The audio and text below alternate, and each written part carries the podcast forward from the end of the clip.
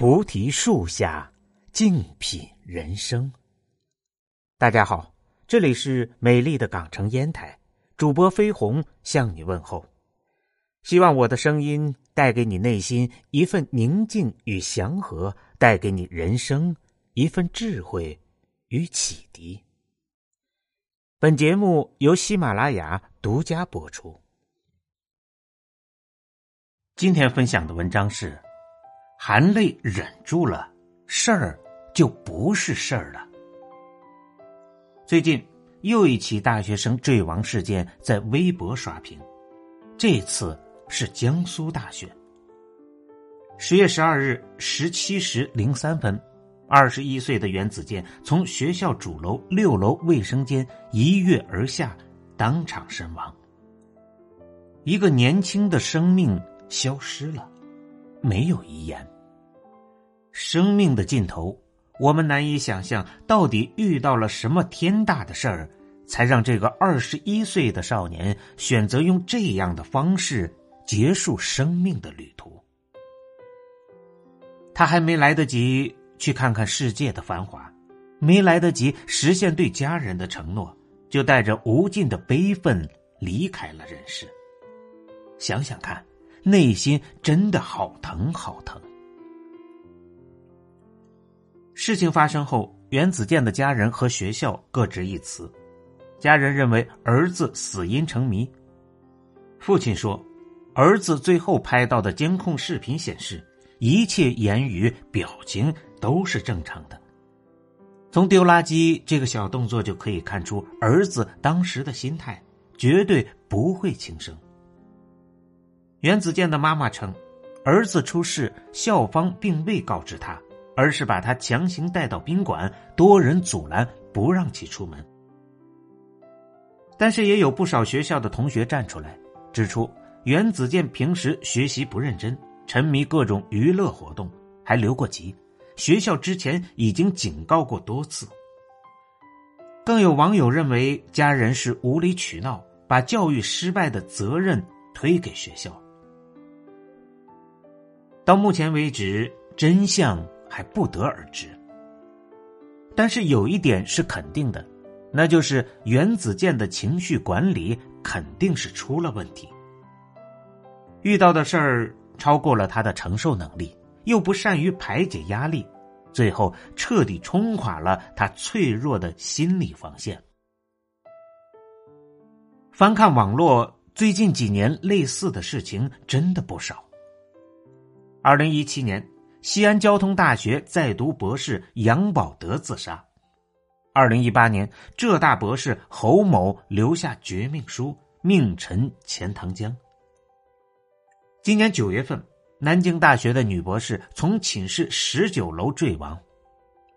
还有在几天前，大连理工研究生在实验室里自杀。我特别能理解那种重压之下的窒息感。学习遇到挫折，找工作遇到困难，都是难免的。在读书的时候，我也曾经历过类似的折磨，那是一条漫长、黝黑、阴冷、令人绝望的隧道。可是每次看到学生自杀的新闻，我还是想说，用自己的命来反击挫折，真的不值得。只要活着，就没有过不去的坎儿。我们还有长长的一生，哪怕重压在肩，可是只要咬牙熬过去，你会发现，这不过是人生一段苦难而已，并不是生活的全部。而自我放弃，就是将往后余生自我翻本的希望一并丢掉了。导演楚原说。人生没什么技巧，就是笨笨的熬，熬到拨云见日，云淡风轻。真的，别让一时的情绪蒙蔽了你的双眼，控制了你的人生。看过一期圆桌派，很有体会。向来乐天的窦文涛说，他也遇到过至暗时刻。在一个深夜，他遇到了一件大事。顿时觉得气血上涌，天崩地裂，他发疯一样的冲出去，想要撕破黑夜，直到精疲力竭，在床上睡着了。等到第二天，事儿还是那件事，但他一觉醒来，突然觉得自己也死不了。窦文涛说：“也许事情没有那么泰山压顶，只是自己把它想的特别重。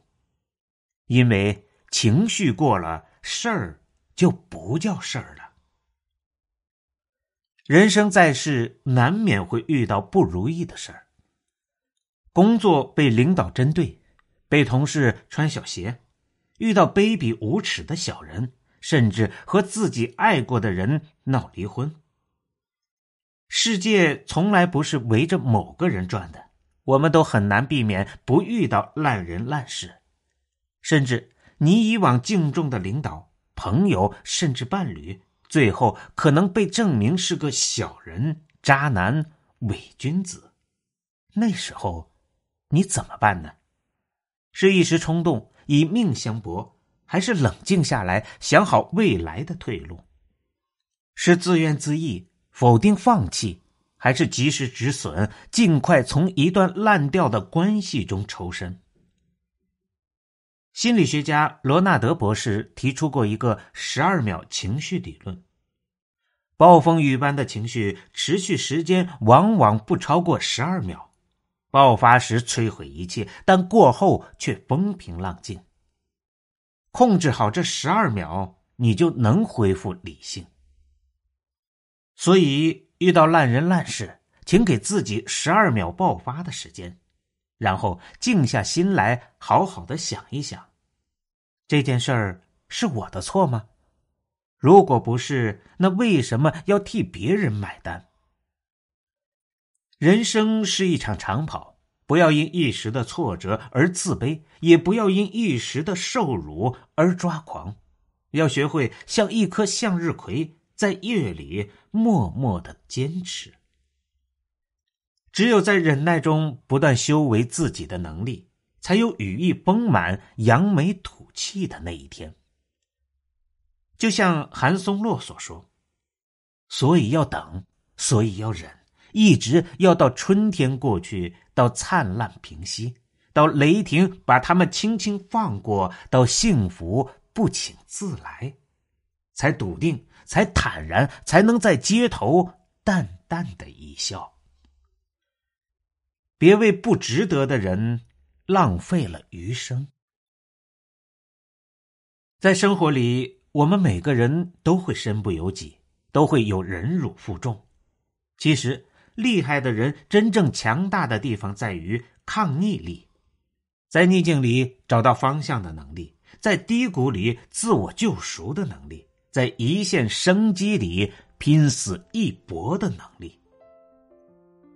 有人曾经问：“我领导是个烂人，可是我的前途捏在人家手里，这怎么办呀？”我的答案只有一个字：忍。汉末天下大乱，刘秀趁势而起，在昆阳之战中大获全胜，却遭到了顶头上司更始皇帝的猜疑，连累自己的哥哥被杀。刘秀本可起兵造反，但是他权衡过后，知道自己势单力孤，于是强忍住杀兄的悲愤，孤身向更始帝当面谢罪，闭门思过。他低调谦卑的态度麻痹了当权者，不仅保住了性命，还被封为武信侯。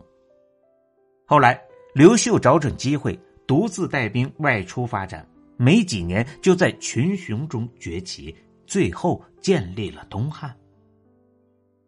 有句话虽然扎心，但是很对：这个世界不相信弱者的眼泪，在你没有实力前，你得不到尊重。对付实力比自己强、地位比自己高的坏人，最好的办法不是在自己弱的时候去搏命，而是韬光养晦，磨砺自己。